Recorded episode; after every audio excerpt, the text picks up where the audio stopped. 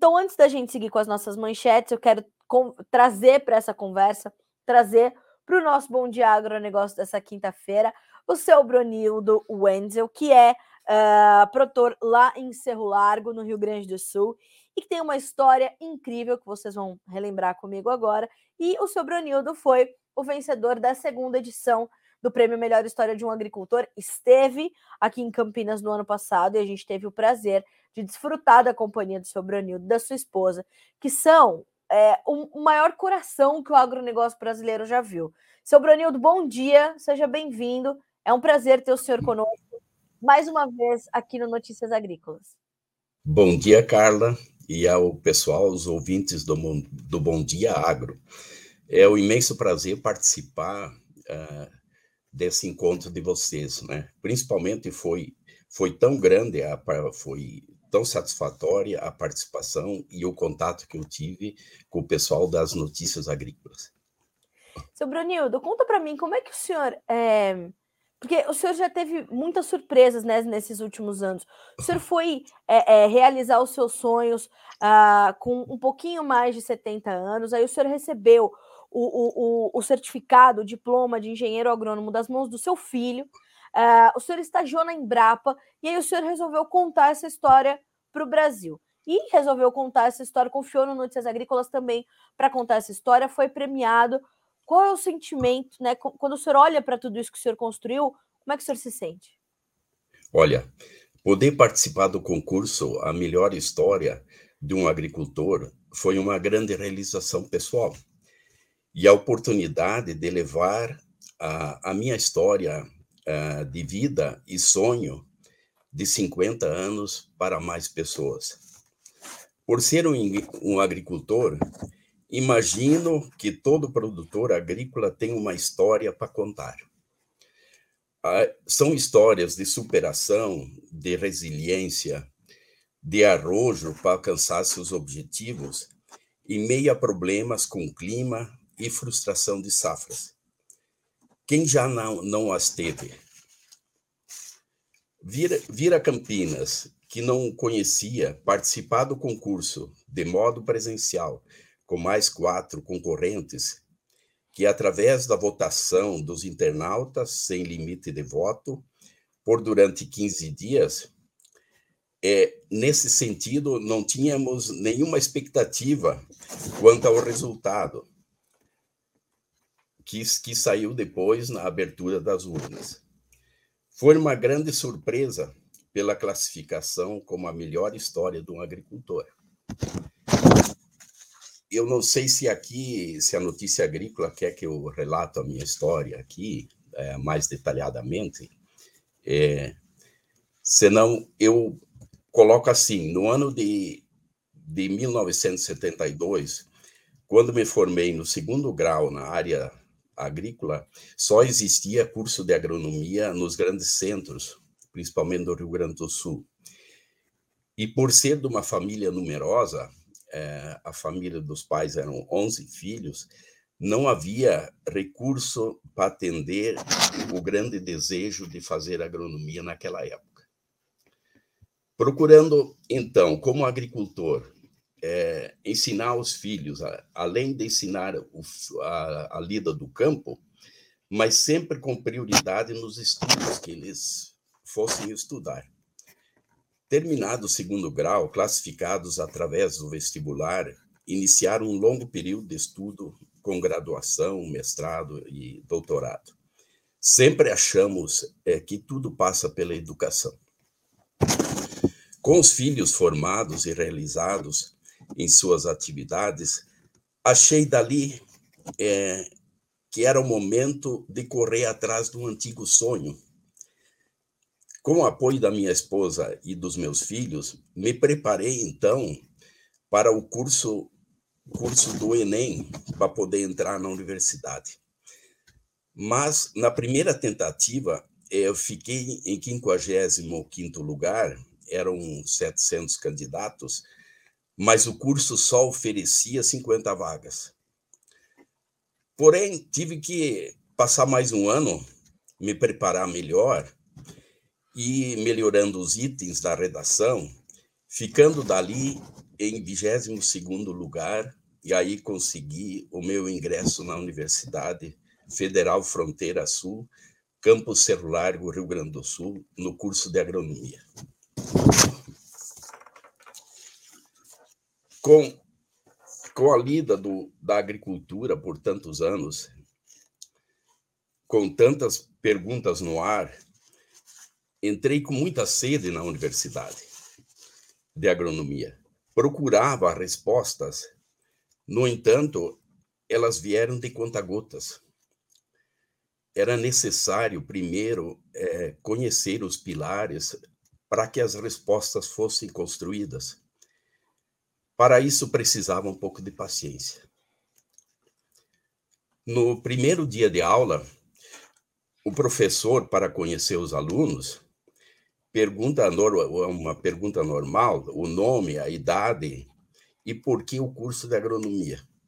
Os três colegas que me antecederam é, tinham 18 anos, em média.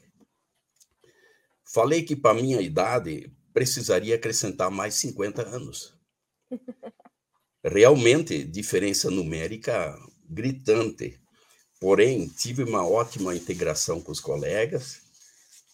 E quanto aos professores, é uma relação igualitária em suas exigências e suas demandas.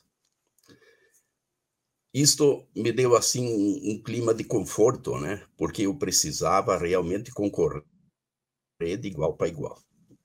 Os meus colegas, em geral, vinham do segundo grau com o domínio das matérias básicas, o que não aconteceu comigo. Afastado por mais de 40 anos fora da escola, e a evolução natural do conteúdo me resultou repetir algumas matérias no início do curso. Nós pertencemos, aqui eu quero colocar, a um país maravilhoso. Em nenhum momento me deparei é, com alguma restrição quanto à minha idade, nem na universidade, nem na Embrapa Trigo, que me receberam lá de braços abertos para fazer meu estágio.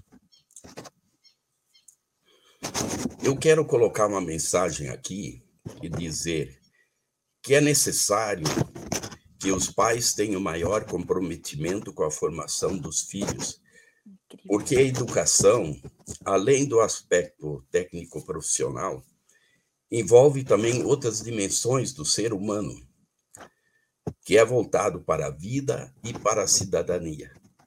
Além da realização pessoal, não basta formar excelentes profissionais, é preciso também formar bons seres humanos. Muitas vezes, a vida não oferece condições momentâneas para a realização de um sonho. Mas como a vida é dinâmica e com muita fé, o momento certo vai surgir. É necessário, então, é sair da zona de conforto e ir atrás desse sonho. Sempre imaginei se pudesse ser exemplo para alguma pessoa, já teria valido tudo a pena. Mas agora, com a surpreendente alcance das mídias, me emociono em poder influir e passar essa mensagem para muito mais pessoas.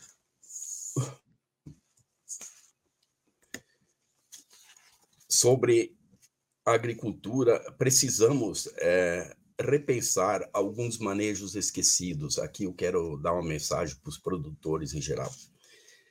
A cobertura permanente do solo, a partir da adoção do sistema plantio direto, é, tem sido insuficiente para disciplinar os fluxos hidrológicos, isto é, a água, sedimentos, nutrientes e contaminantes em escala de lavoura. Precisamos implementar novamente estruturas hidráulicas conservacionistas, disciplinando fluxos da enxurrada mediante a infiltração no canal do terraço. O objetivo fundamental do terraceamento é reduzir os riscos da erosão hídrica e proteger os mananciais hídricos dos contaminantes Sabe-se hoje que esses contaminantes são degradados pela biota do solo. Agora é colocar em prática o que se aprendeu. A agricultura, por ser uma tecnologia agrícola dinâmica e inovadora, se encontra em constante aprimoramento em função das características regionais, criando sua identidade própria. O aumento da produtividade, baseados nos atributos da natureza química, com o uso de, de incentivo de corretivos e fertilizantes e minerais, está perdendo força, ganhando no aspecto conservacionista, com a biologia e física do solo. É continuar a pesquisa e trazer novas soluções.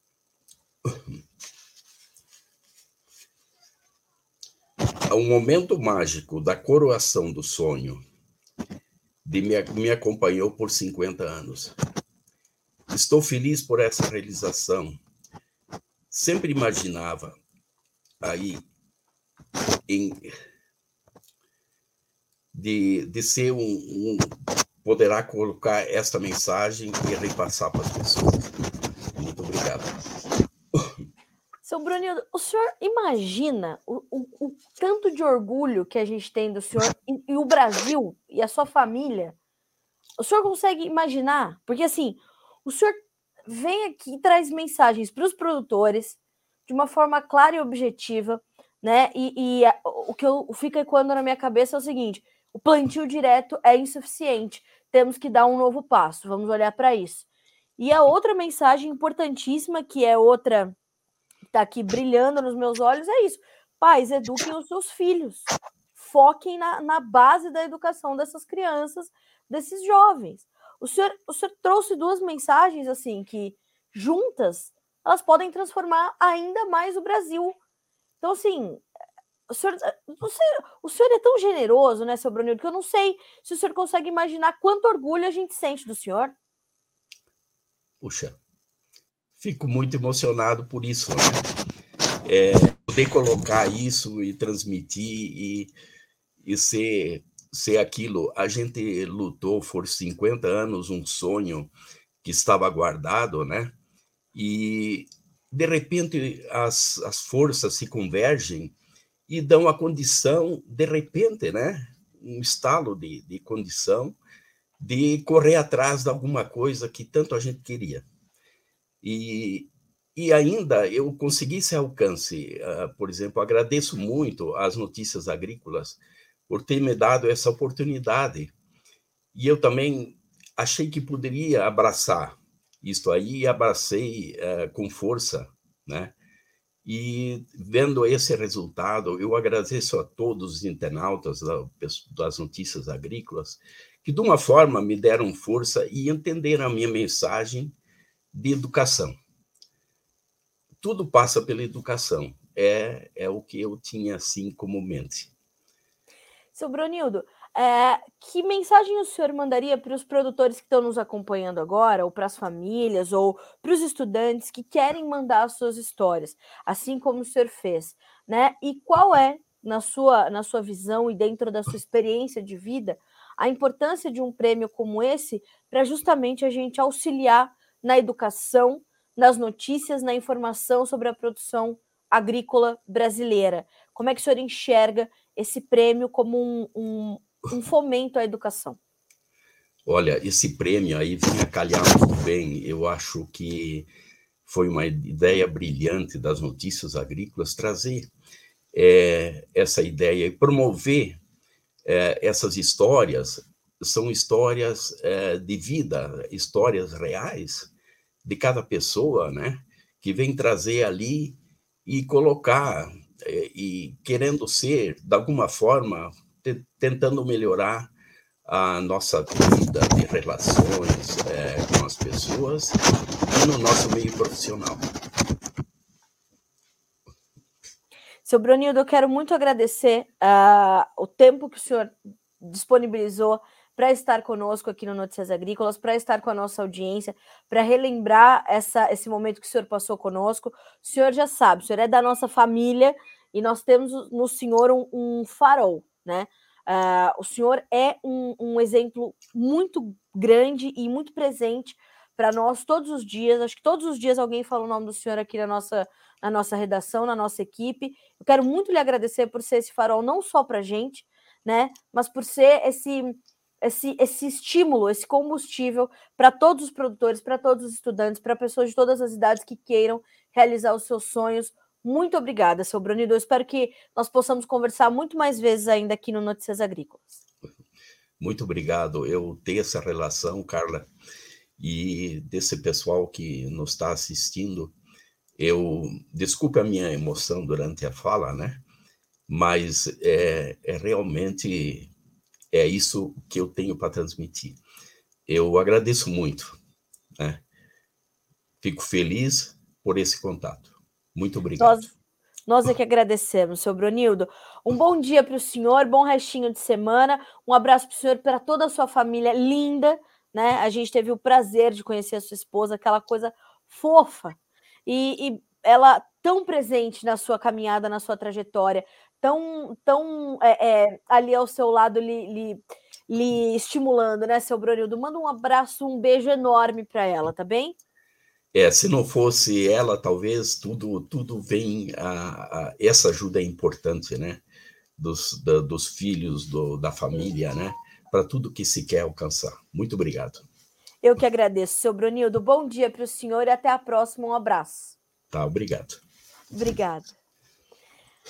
Eita, começou a quinta-feira, senhoras e senhores. E aí vejam, né? É, o jornalismo, ele o objetivo é justamente esse, né? A gente registrar momentos importantes e sempre que a gente quer resgatar algo que foi é, que, que vai nos ajudar a entender o presente, que vai nos ajudar a projetar o futuro, a gente recorre muito ao jornalismo, né?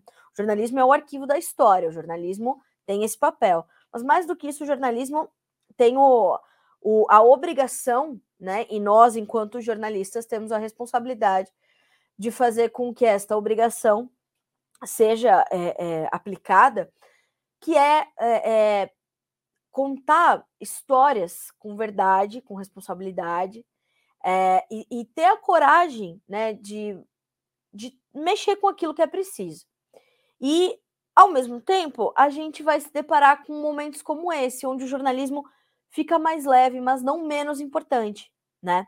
Então, contar histórias é um privilégio do jornalista, né?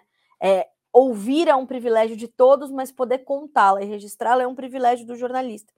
E eu falo pessoalmente, mas eu sei que falo pelos meus colegas aqui também e por outros colegas jornalistas que tenho, que é, dias como esse é, tem um espaço importante na carreira da gente, né?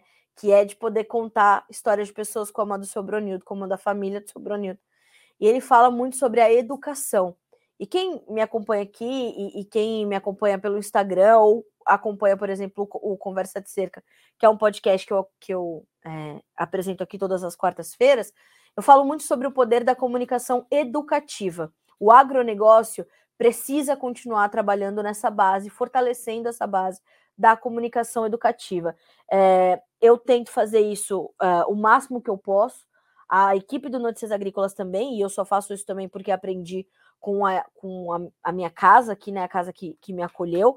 Então, assim, é, eu aproveito essa, esse dia tão importante, né? Da gente ter o seu Brunildo de volta aqui para falar do prêmio da melhor história de um agricultor, para que você mande a sua história. Mais do que todas as coisas, mais pra, do que ficar entre os finalistas, mais do que ganhar, mais do que ter os prêmios, né? O celular, o notebook, o tablet. Claro que isso é muito legal, mas é ter a sua história registrada, é ter a sua história reconhecida né? Você sabe quem você é e você sabe da importância da sua história, mas a sua história pode mudar a história de outras pessoas. O objetivo do prêmio é esse, né? É estimular as pessoas a serem cada vez melhores, os produtores a serem cada vez melhores. Então esse é o nosso papel enquanto comunicadores. E a gente tem, né, graças a Deus, Sobronildo e tantas outras histórias lindas que passaram por aqui nesses últimos dois anos e que já estão chegando. Aliás, a gente está recebendo uma história mais emocionante que a outra.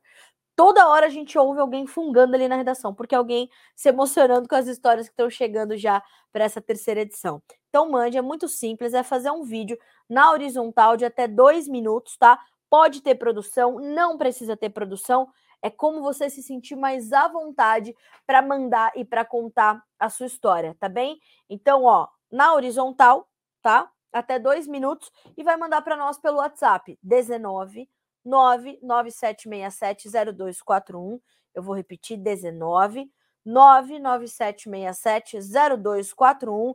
É só vocês mandarem ali, tem um link inclusive ali no chat do YouTube com todas as instruções. É muito muito simples de mandar.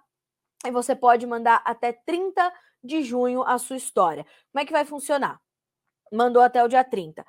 No dia 7 de, uh, no dia 7 de julho, a gente vai conhecer os cinco finalistas. Vai ter uma banca, né? Do dia 30 de junho, quando, até quando você pode mandar. Ao dia 7, vai ter uma banca que vai avaliar e ouvir todas essas histórias, fazer a sua votação e a gente vai separar as cinco mais votadas. São os cinco finalistas. Nesse dia, a gente abre uma votação popular aqui no Notícias Agrícolas. No dia 28 de julho, dia do agricultor, a gente vai conhecer então os três campeões todos vocês, produtores rurais, já são campeões. Eu quero registrar aqui o comentário do Emerson Antoniacomi, que diz: inspiração para todos nós. Parabéns a todos os envolvidos em nos trazer tamanho exemplo. Isso faz com que sigamos firmes. Emerson, você resumiu aqui o meu sentimento. O objetivo é esse. Seu Bronildo, para quem puder conhecer, vai até Cerro Largo, tá de férias. Vai até Cerro Largo, procura o seu Bronildo. Esse homem é de uma generosidade eu tô aqui puxando na minha memória o nome da esposa dele, mas acho que é Dona Margarida. Ela é uma coisa, e ela dizia: Eu tive ao lado dele. É isso, Dona Margarida. Então, Dona Margarida, se a senhora estiver nos ouvindo, um beijo para a senhora. Ela, ela ficou tão emocionada quando o seu Brunildo recebeu o prêmio, e, e a minha mãe estava lá no dia, ela estava ali auxiliando algumas atividades, ela falou: Ai, a gente não pode levar ela lá também? Levamos a Dona Margarida para o palco. E o Sobronildo falou, como falou aqui agora, que o papel dela foi determinante, né? Então é isso, a gente só vai longe junto, né? Então é, é ter essas pessoas e, enfim, se eu ficar aqui, eu vou falar do Sobronildo o dia inteiro e dos agricultores que é, é, mandam as suas histórias, nos emocionam e vocês nos emocionam todos os dias com a confiança que tem no nosso trabalho.